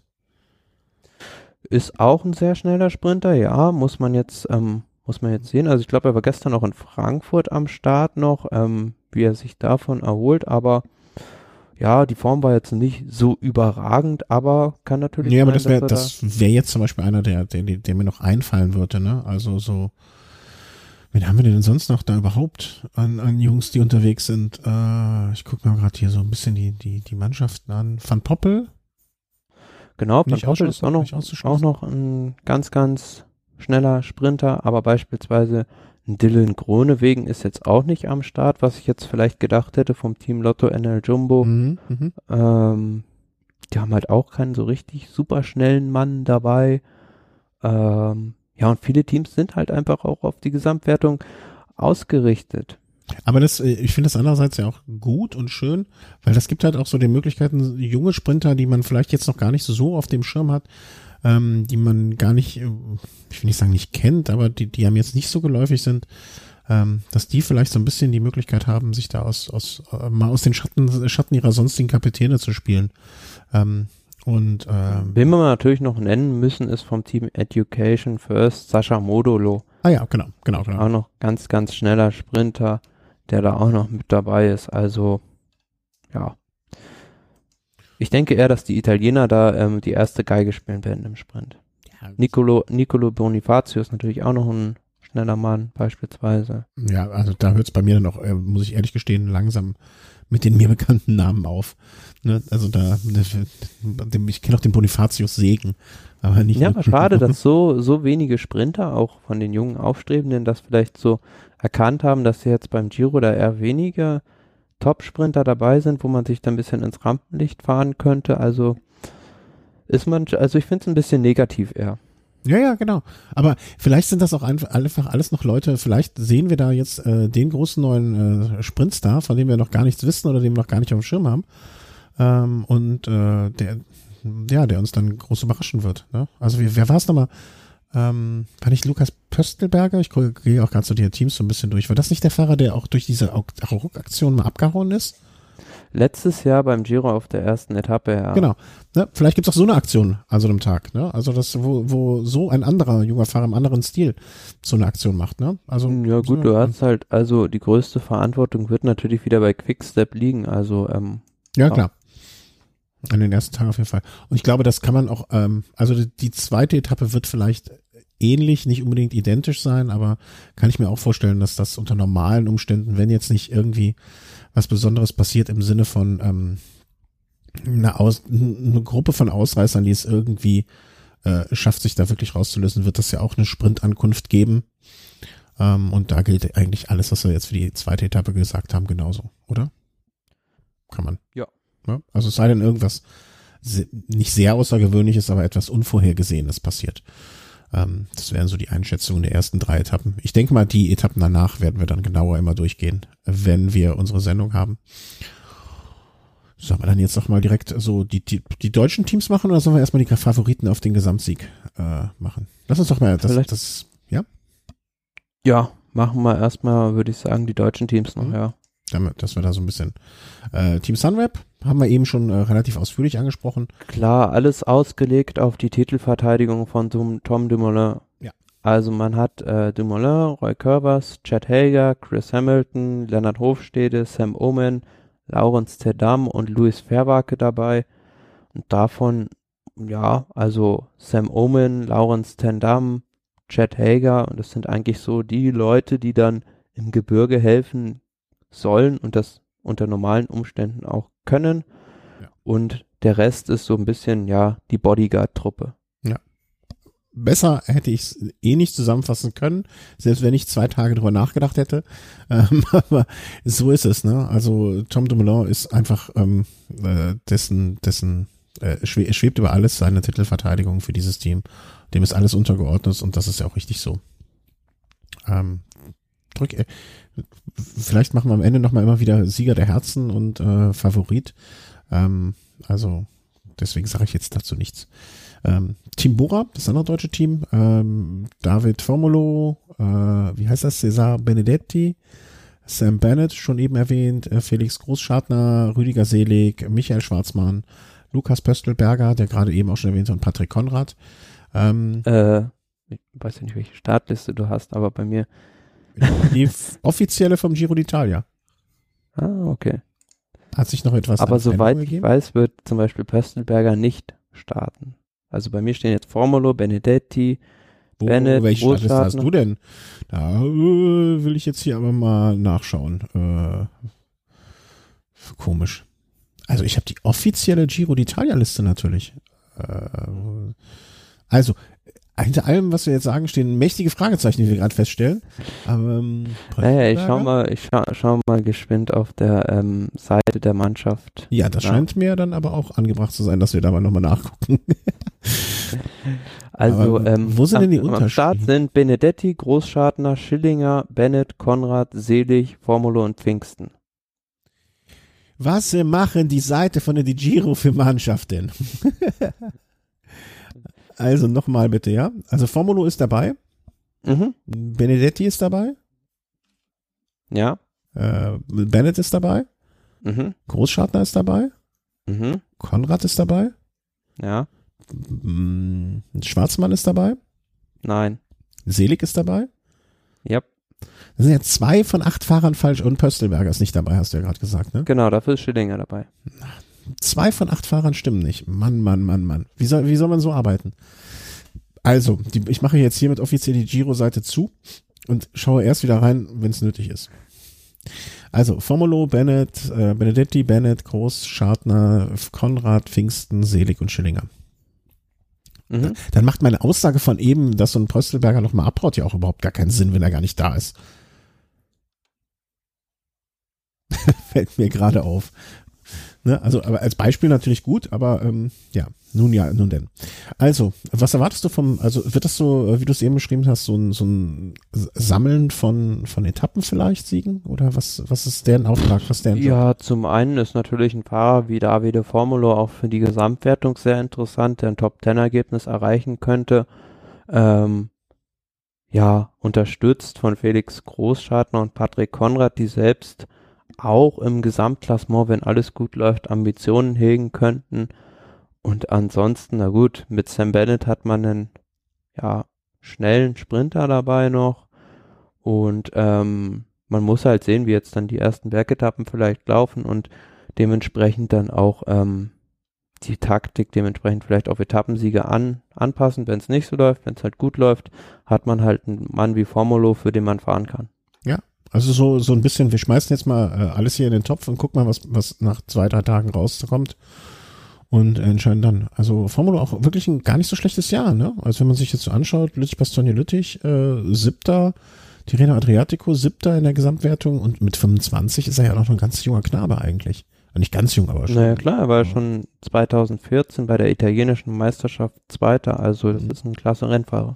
Ja, also wäre auch, wäre auch so eine schöne, ja, so eine Top 10 Platzierung, Top 5, das wäre mal was Feines für die. Ähm, wo ist das nächste? Sagen wir, Team Alpecin, ist das noch ein deutsches Team oder ist das jetzt als Schweizer Doch, Team? Katjuscha Alpecin, ja, kann man schon so. Schwe deutsches Team, Schweizer Team, russisches Team. Nehmen wir es einfach mal jetzt in unsere Team, äh, an deutschen Teams mit auf, nur damit, äh, damit es, damit der Vollständigkeit halber, oder damit wir darüber gesprochen haben. Wo ist es denn hier unten ist es? Ja, Alex Dowsett, äh, Toni Martin, für ein deutsches Team relativ wenig Deutsche dabei, muss ich mal sagen. Die, Ja äh, gut, also diese ganze andere Klassiker-Fraktion mit Nils Pullet beispielsweise und Rick Zabel hat man natürlich jetzt nicht dabei, weil es sind ja auch noch sehr ähm, junge Fahrer, die man da jetzt auch vielleicht nicht leicht dann wieder zum Giro schicken will. aber eine sehr durch, durch, durchmischte Truppe. Ähm, Also ich sehe, also ich sehe jetzt auch da keine, also das finde ich jetzt irgendwie, ich sehe da jetzt kein, keine klare Ausrichtung bei dieser Mannschaft. Die haben halt, ja, Ja. Äh, eine Zusammenstellung, die irgendwie so in der Art und Weise gar nicht zusammenpasst. Nee, das ist kein Fisch und kein Fleisch. Und was ich, äh, wo, wo man schon auf den ersten Blick, also was ich nicht schlimm finde, sondern was ich, was ich eigentlich ein, ein sehr gutes Signal finde, ist, dass auch keine Nation doppelt da. Nee, das stimmt. Also ähm, acht unterschiedliche Nationen.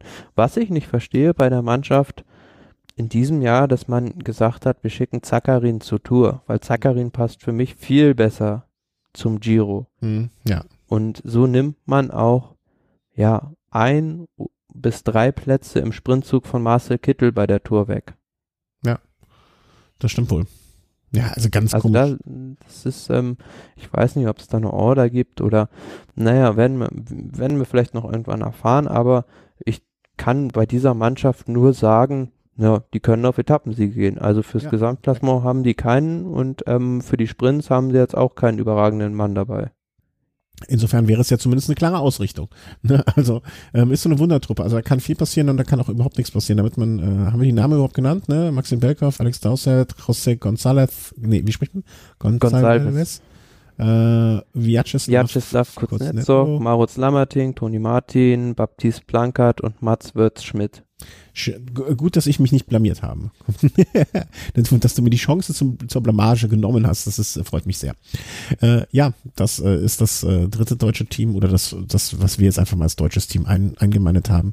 Ähm, wobei andere Teams ja genauso interessant oder weniger interessant sind ähm, in dem Fall. Ähm, und wer macht's jetzt? Ja, wir können auch ein bisschen über die Favoriten vielleicht jetzt sprechen. Genau, ja, da wollte ich hin. Ähm, vielleicht, Also- bevor, wir, be- bevor wir über die Favoriten sprechen, vielleicht noch ganz kurz, ob, weil es irgendwo mit dazugehört, leider Gottes. Was ist jetzt mit der Causa Froome im Zusammenhang mit dem Giro? Er darf Was soll damit sein? Genau, er darf fahren. Punkt. Belastet das Ja. die ganze Geschichte jetzt? Habe ich mich heute mit einem Kollegen noch drüber unterhalten. Ist das gut oder ist das schlecht? Ich glaube, es belastet ihn selbst mehr als den Giro. Also es fährt natürlich bei ihm immer irgendwo mit, weil er zum einen ähm, der Druck, wenn er jetzt selbst in die Leaderrolle kommt, noch größer sein wird und auch er sich damit tagtäglich halt beschäftigen muss. Er muss dazu Fragen beantworten und es wird ihm einfach auf die Nerven gehen und ähm, nagt natürlich irgendwo an seiner mentalen Stärke. Interessanter Gedanke, weil ich glaube, also man kann sich in einen Profisportler, glaube ich, wenn man nicht selber auf so einem hohen Niveau Sport getrieben hat, nur sehr, sehr, sehr schwer reinversetzen. Ich glaube, ich hätte relativ schnell so eine, dann leckt mich doch alle bitte mal und ich fahre jetzt das Ding und jetzt erst recht Haltung. Äh, so eine Trotzhaltung. Und ich glaube, das kann auch so ein ganzes Team anstecken. Ne, so nach dem, so, so eine Outsider, Outlaw-Rolle, so nach dem Motto, ihr wollt uns nicht, das ist uns egal, wir dürfen hier starten und wir rocken das Ding jetzt hier. Ja, aber generell sieht man ja beim, beim Team Sky schon in diesem Jahr, dass das irgendwo eine Rolle spielt, weil sie sind einfach nicht so super dominant wie in den Jahren noch zuvor, auch bei den Rundfahrten nicht. Beispielsweise, man hat es jetzt bei der Tour auf die Alps gesehen, da war Astana klar das stärkste Team und ja, Sky hatte dem da nicht viel entgegenzusetzen. Mhm.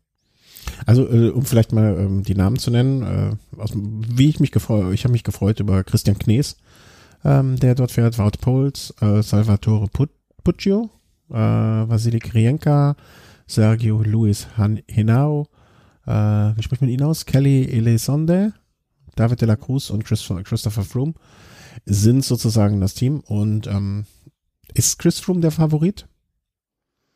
Mm, jein, also ähm, ich sehe also Chris Froome und Tom Dumoulin auf Augenhöhe kämpfen, wenn nicht sogar Tom Dumoulin stärker, weil zum einen ähm, diese ganze Geschichte um Froome herum, er wird auch älter, man hat es bei der letzten Tour gesehen, ich sage ja immer noch, wenn Richie Port nicht gestürzt wäre, hätte es Froome ganz, ganz schwer gehabt, die Tour zu gewinnen. Ähm, er ist nicht mehr so dominant wie in seinen großen Jahren und ähm, ja, ich sehe da schon vielleicht so eine Wachablösung. Und zum anderen, was noch eine Rolle spielt, ist halt, Froome ist den Giro noch nie richtig auf Klassement gefahren. Weißt du noch, wann das letzte Mal Chris Froome beim Giro am Start stand? Ich könnte es jetzt versuchen, also ich, ohne jetzt zu recherchieren, ähm, würde ich tippen. Ich, ich rate jetzt mehr, als dass ich tippe 2011. Na, fast. 2010. Ja. Und da musste er den Giro auf der äh, vorletzten Etappe am Mortirolo beenden, weil er sich an einem Motorrad festgehalten hat, wurde ausgeschlossen. So kennt man ihn. Echt? Nee, das, also die Geschichte hatte ich, hast du das heute gelesen noch irgendwo oder wo hast du das ausgegeben? ja, ich habe das heute noch, noch äh, nachrecherchiert. Also er sagt, obgleich er natürlich sa selbst sagt, ähm, er wollte selbst dann aussteigen und musste nur noch irgendwie nach oben kommen. Ja, vielleicht stimmt das auch. Ah, das ist ja ein Ding. Nee, das wusste ich nicht. Also ich, ich hätte jetzt einfach so mal getippt, ne, Toursiege, dann Helfer und so weiter, so ein bisschen rückgeschickt, äh, rückgerechnet sozusagen, ne, also 13 der erste Toursieg, davor die, äh, das, ja, ne, also andererseits, wann ist er, also 10 war das, ist er, ähm, wie oft mhm. ist er denn die, die, den, äh, ist er davor denn den Giro schon gefahren? Ja, Bei 9 ist er auch schon gefahren. Also, na, also, ich glaube mit seiner Grand Tour Erfahrung, Ne, und er hat jetzt äh, vier Touren, Tour de France gewonnen, Tour de France gewonnen. er hat die Vuelta gewonnen. Ähm, er, er, hat insgesamt äh, 15 Grand Touren teilgenommen. Also, da kriegt er das schon hin. Also der Giro ist jetzt auch nur ein Radrennen, was drei, drei Wochen dauert. Ähm, ja, aber es hat eine ganz andere Charakteristik als die Tour de France. Ja. Andererseits, das ist, dafür ist er, glaube ich, Profi genug. Also ich glaube, das wird weniger eine Rolle spielen, ähm, als die Aber von dir vorher angesprochenen äh, Punkte Alter und äh, wie geht er mit seiner Situation um. Ja, aber wie gesagt, es hat eine andere Charakteristik und es spielen andere Faktoren als bei der Tour de France beim Giro rein. Mhm. Beispielsweise das Wetter. Ja, gut. Das, äh, das stimmt. Das Wetter ist nicht, ist selten so, ähm, ähm, äh, wie soll man sagen. Und Chris Froome ist ein also Fahrer, der Sonne liebt. Ja, okay, äh, Punkt für dich. Das hat er vielleicht in den ersten zwei Wochen, aber wenn es dann in der dritten Woche kann es dann auch mal die ein oder andere Unwetteretappe vielleicht auch geben. Äh, absoluter Punkt für dich und äh, ein Punkt, der es ja auch dann am Ende des Tages spannend macht. Ähm, wobei ich Tom de Moulin jetzt auch als Wetter, also nicht wetteranfällig, aber als ein Fahrer, der die Hitze durchaus auch mag, in Erinnerung habe. Täusche ich mich oder? Naja, aber er hat im letzten Jahr beispielsweise schon am Stift Zajoch, als da oben auch arschkalt war, bewiesen, dass, äh, dass er auch mit sowas umgehen kann. Aber da bin ich, glaube ich, dass, äh, dass, dass Froome sowas, dafür ist er auch jemand, der ähm, stark genug auf die Zähne beißen kann. Ne? Ich glaube, so mehrere Tage hintereinander würden ihn mürbe machen. Aber jetzt mal mit dem Wissen, okay, heute wird ein harter Tag, heute regnet es, heute ist scheiße, äh, kann er auch umgehen. Also da bin ich mir, bin ich mir, bin ich relativ gut sicher. Oder? Ja, aber für die Mannschaft ist sowas natürlich viel schwieriger zu kontrollieren. Und auch der Fakt, dass du nur noch acht Fahrer am Start hast, macht's für ihn, finde ich, auch schwieriger. Mhm. Aber nichtsdestotrotz Favorit mit Tom Dumoulin auf Augenhöhe. Als äh, Titelverteidiger hat er natürlich auch nochmal irgendwie einen besonderen Anspruch an sich selber und, und, und eine Verantwortung. Ähm, andererseits mit der Erfahrung und es schon mal gemacht, äh, gewonnen zu haben, gibt einem ja auch das gewisse Selbstbewusstsein.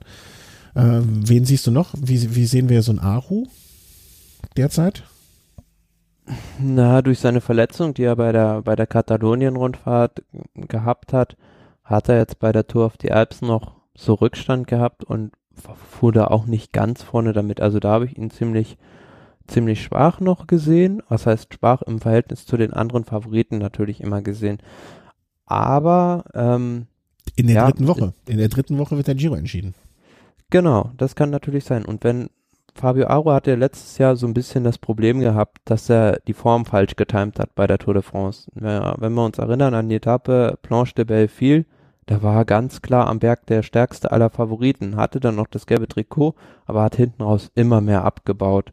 Wenn er das in diesem Jahr anders timet, dann ist er vielleicht fürs Podium einer, aber ich sehe jetzt auch die Mannschaft als das Problem bei ihm mhm. so ein bisschen. Also, wenn man sich das anguckt, na gut, sind schon mit ähm, Atapuma, Ulissi, Polans Leute, die vielleicht am Berg helfen können, aber in der Qualität kann das nicht mithalten mit einer Mannschaft wie Sky, Sunweb oder auch Astana.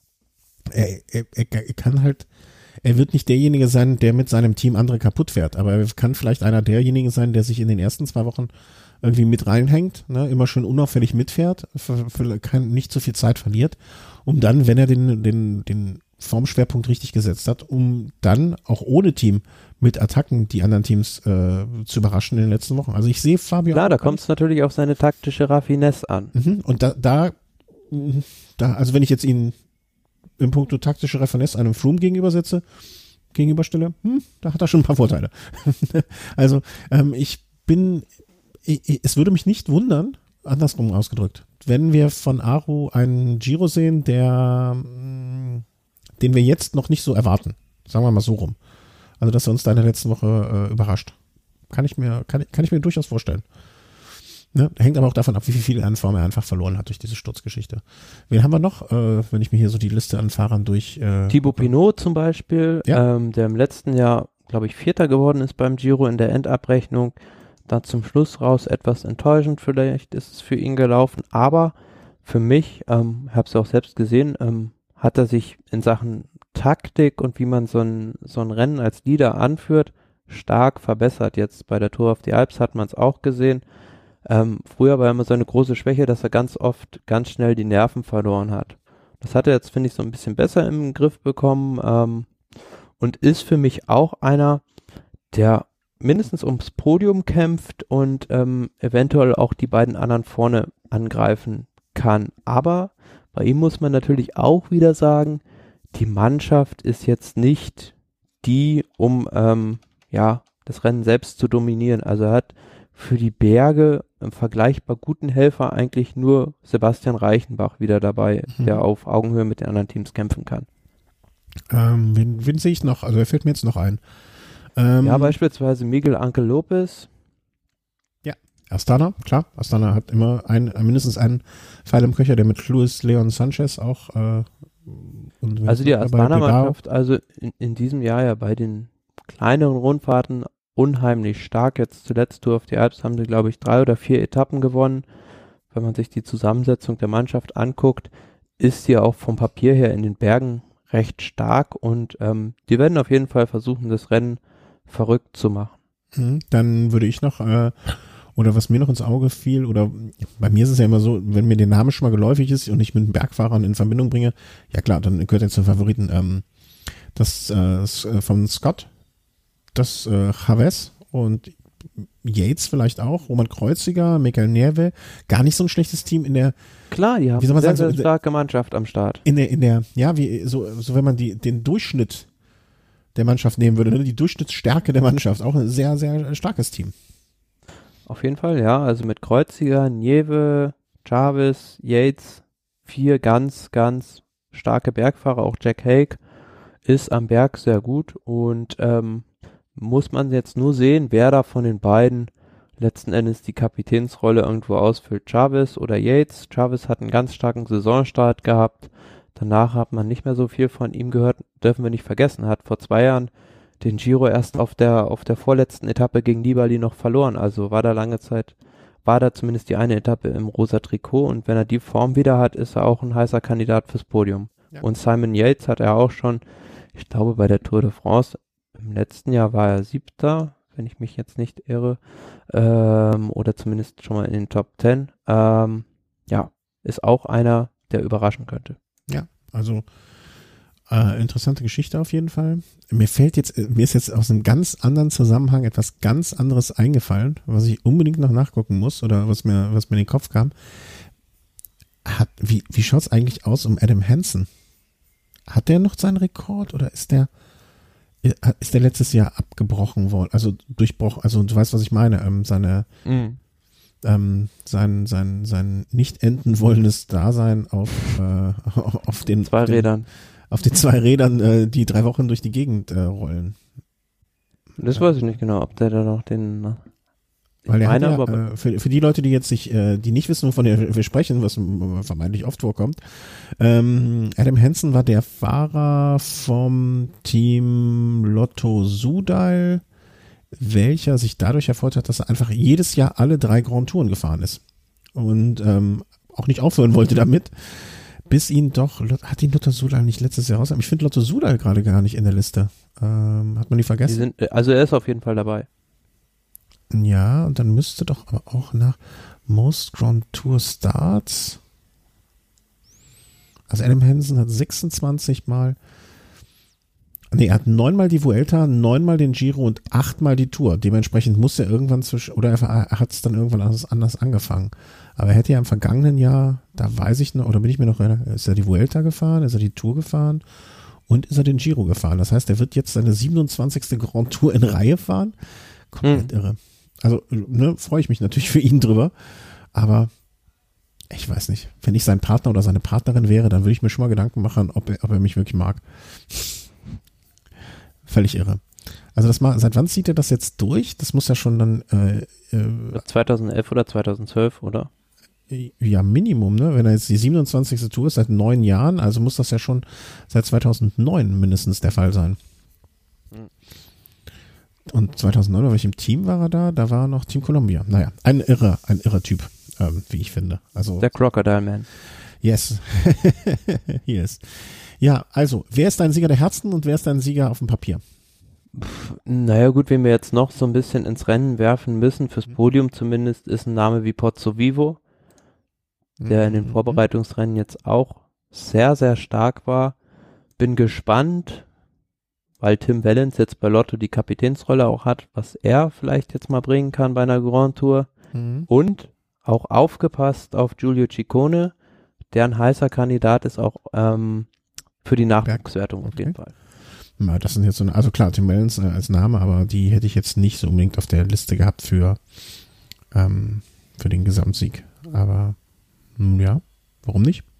Ähm, aber wer wird's denn jetzt? Also wenn ich dich jetzt äh, mit vorgehaltener Waffe äh, zwingen müsste, einen äh, Gewinner auszusuchen. Und zum Zweiten, ähm, wem, wem würdest du es am meisten wünschen dieses Jahr? Ja, also ähm, wenn ich mir jetzt oder wem drückst du die Daumen, so rum zu sagen? Einen Sieger festlegen müsste, dann wäre es für mich Tom Dumoulin. Also von bringt alles mit, um, um den Titel zu verteidigen. Dasselbe Rennprogramm wie im letzten Jahr. Die Form passt einigermaßen oder scheint zumindest zu passen, hat jetzt bei Lüttich Bastogne Lüttich gezeigt. Und ähm, ja, einen Wunschsieger in dem Sinne habe ich jetzt für, für dieses Jahr eigentlich nicht. Also ich würde es einem Miguel Angel Lopez unheimlich gönnen, nachdem er jetzt bei allen Grand Tours, wo er jetzt am Start war, bei den ganz oft viel Pech gehabt hat und ähm, aber auch einen Chavez natürlich, der, der schon nah dran war. Mhm. Okay. Ähm, ich, ich war vorher, vor der Sendung, noch sehr überzeugt, dass ich die Antwort äh, auf die Frage, wer wird's machen, Froome gegeben, also gesagt hätte ähm, einfach aufgrund seiner Erfahrungen, ähm, seinen bisherigen, also nicht den Ergebnissen dieses Jahr, aber so Erfahrungen und, und mit Situationen umgehen und äh, Urinbecher im Kopf, dann denke ich mir, kann die andere, kann die schreibende Zunft ihn auch nicht kaputt machen. Ich glaube, er ist da entspannt genug oder lässt sich da wenig, ähm, äh, ne, also das, ich, ich, ich würde mir wünschen, dass das keinen Einfluss auf die ähm, seine sportliche Leistung da hat. Du hast mich aber jetzt ehrlich gesagt überzeugt mit äh, Dumoulin. So ein bisschen. So wie du es erklärt hast, was du gesagt hast und so. Das hat mich überzeugt, dass ich jetzt auch äh, meine, mein, mein Geld auf Dumoulin setzen werde. Mm. Und ich bin jetzt einfach mal, habe ich mir gerade mal aufgerufen, nebenher äh, die Wettanbieter äh, und habe mal dadurch geguckt. Und werde jetzt eine sehr ähm, pragmatische, wem ich die Daumen drücke, äh, eine sehr pragmatische Entscheidung, völlig ohne auf mein Herz zu hören und sonstiges äh, treffen. Und ich denke mir immer, es ist für ein Land und für eine Rundfahrt immer sehr schön, wenn die äh, einheimischen Fahrer sehr weit vorne sind. Äh, ne? Also wenn alle Tifosi äh, einen Italiener auf dem zweiten Platz haben, dem sie die Daumen drücken können, dass er vielleicht doch noch Erster wird, dann tut das einem Giro mit Sicherheit gut und wird eine schöne Sache sein. Und deswegen habe ich mich einfach entschieden, dass ich bei der Siegwette mir den ersten äh, Italiener rausgreife und in einen Daumen drücke und das ist Fabio Aru. Und deswegen werde ich beim diesjährigen Giro Fabio Aru die Daumen drücken. Ja, das ist mein Sieger der Herzen. Und ich glaube, damit könnte ich auch Nee, auf jeden Fall, auf jeden Fall gute Tipps, aber ja, das, das werden wir dann sehen. Aber ich glaube, ich glaube nicht, dass Chris Froome bei der Tour de France am Start stehen wird. Aus politischen Gründen? Also ich, ich nenne diese ganze Geschichte jetzt politisch. Ähm, ähm, ich glaube nicht, dass der Tour de France Organisator das zulassen wird. Ich, ich habe in den letzten Wochen oder ja Wochen zu wenig mitbekommen, was was da im, im Busch ge, getrommelt wurde. Naja, bei der ASO prüft man ja jetzt noch, ob es eine Möglichkeit gibt. Ähm, allein das sagt ja schon, dass er eigentlich unerwünscht ist, ähm, ja, ihn vom, vom Rennen auszuschließen. Und dann ist die Frage, als man, ob man als Person, als unerwünschte Person dort überhaupt starten möchte. Ne? Ähm, vielleicht gibt ihm das aber jetzt auch nochmal äh, einen zusätzlichen Schub, ne? dass du sagst, okay, ich, ich hole mir jetzt den Giro und dann stehe ich bei der Tour de France am Start und dann sollen die mir erst erstmal verbieten, dann sollen die erstmal den Giro, äh, ne, das, mir die Möglichkeit des Doubles irgendwie nehmen und so. Also ne, auf eine, sehr wohl juristische Art und Weise interessante Zeit, aber nichts, was man, womit man sich eigentlich beschäftigen würde. Weiß ich komme mir fast ein bisschen so schmutzig vor, dass, dass, dass so, so, so, mir darüber Gedanken machen zu müssen. Ja, kann ein Froome jetzt da starten oder nicht? Aber glaub, was gehen wir jetzt mal von einem anderen Fall aus, ne? Was, was wäre denn, wenn Chris Froome jetzt äh, wirklich kämpft, kämpft, kämpft und bei Giro so komplett untergeht? Das wäre auch im Sinne einer, einer, vielleicht wäre das für das Team Sky sogar eine ganz entspannte Geschichte. Klar, also, könnte ja auch ein, sein, dass beispielsweise mal jemand wie Wout Puls ins Vorderlicht tritt. Ja, und vor allen Dingen wäre das eine elegante Hintertür, ne? Zu sagen, ey, Froome hat einfach keine Form, wir nehmen ihn nicht mit zum, er startet nicht bei der Tour. Er kommt nächstes Jahr zurück. Ja, ist dann die Frage, was dann ähm, mit diesem Urteilsspruch passiert, was ja, ja, Dr. Ulrich Haas da sagt. Ja, ja, genau. Aber das ist ja dann erstmal äh, so aufgeschoben und nicht aufgehoben, ne? Dann, dann sagt das Team Sky, okay, wir nehmen, wir hätten Chris Froome mitgenommen. Ne? Sie waren nach außen hin ihr Gesicht sozusagen, ne? sagen, nee, das liegt nicht daran, dass Chris Froome jetzt äh, da hier nicht erwünscht ist. Chris Froome ist einfach derzeit nicht in der Form. Warum auch immer. Deswegen nehmen wir ihn nicht mit. Wäre wär eine interessante Hintertür, die man sich da selber ähm, aufmachen kann. Aber Auf jeden Fall. Ich bin gespannt. Also da, da, der G hat, war mir vorher noch gar nicht so bewusst, ne, dass das äh, diese Option besteht. Aber gespannt, gespannt, gespannt. Und äh, jetzt, freue ich mich immer noch mehr darauf, wie es äh, ausgehen wird. Also, ähm, weißt, war heute die Teamvorstellung? Nee, morgen ist die wahrscheinlich, ne? Ich glaube, morgen ist die Mannschaftspräsentation, ja. Äh, weißt du, ob das irgendwo übertragen wird? Pro, äh, Eurosport, Eurosport Player? Ich glaube, wenn dann ähm, im Webstream irgendwo. Mit Sicherheit vom Veranstalter. Ja, also äh, schaut da mal rein, es wird bestimmt, äh, also ne, ich mag ja so historische Plätze auch. Mm, ja, vor allem, was man sich da ausdenken wird. Also da haben wir schon die verrücktesten Sachen gesehen, dass die irgendwie als Gladiatoren einmarschieren oder sonst. Ich, ich hoffe und glaube nicht, dass es etwas sehr ähm, militärisch-martialisches geben wird. Fände ich äh, schwierig. Und bitte keine Bibelgeschichte. Nee, auch ich möchte ich möchte auch nicht äh, irgendwie, keine Ahnung, äh, äh, Team Alpecin als die Heiligen Drei Könige und, äh, und, und, und äh, keine Ahnung äh, Christian Knies als Esel und, äh, und Kuda sehen. Also das auf gar keinen Fall. Ich glaube, da wird man auch gut genug, wie sagt man, gut genug Geschmack beweisen. Ja, schaut morgen da mal rein. Ich meine, ich ist natürlich blöd, das jetzt zu sagen, wenn ihr den Podcast vielleicht morgen Abend erst hört, dann habt ihr es verpasst. Aber ich denke, jeder, der hier reinhört und den Railways äh, verfolgt, der wird zumindest informiert sein, dass jetzt dieses große italienische Rennen ansteht und freut sich mit uns. Und ähm, ja, ich möchte mich bei dir bedanken äh, Thomas, dass wir das jetzt hier so. Sehr gerne, hat Spaß ähm, gemacht. Ja, und äh, große, große Vorfreude hast du äh, bei mir jetzt also noch mehr äh, erzeugt. Und das wird, das wird schon eine tolle Geschichte mit dem Giro. Schönen Abend und äh, danke für eure Unterstützung. Äh, an dieser Stelle auch nochmal ähm, auf den üblichen Wegen, ich sag's immer wieder gerne. Äh, Patreon, PayPal, ähm, via unser Amazon-Suchfenster, wo immer wieder Leute etwas drüber bestellen und wo uns eine kleine Provision zugeht, über Daueraufträge, die ihr ähm, schaltet und die uns was helfen und äh, wo wir jetzt wieder etwas, bald kann ich wieder Geld in, ähm, wie heißt das? Auf Phonic schmeißen, dass unser Sound nicht ganz so mies klingt und äh, ja, dafür danke, danke, danke, danke, danke. Gut, habt einen schönen Giro und auf bald. Tschüss. Tschüss.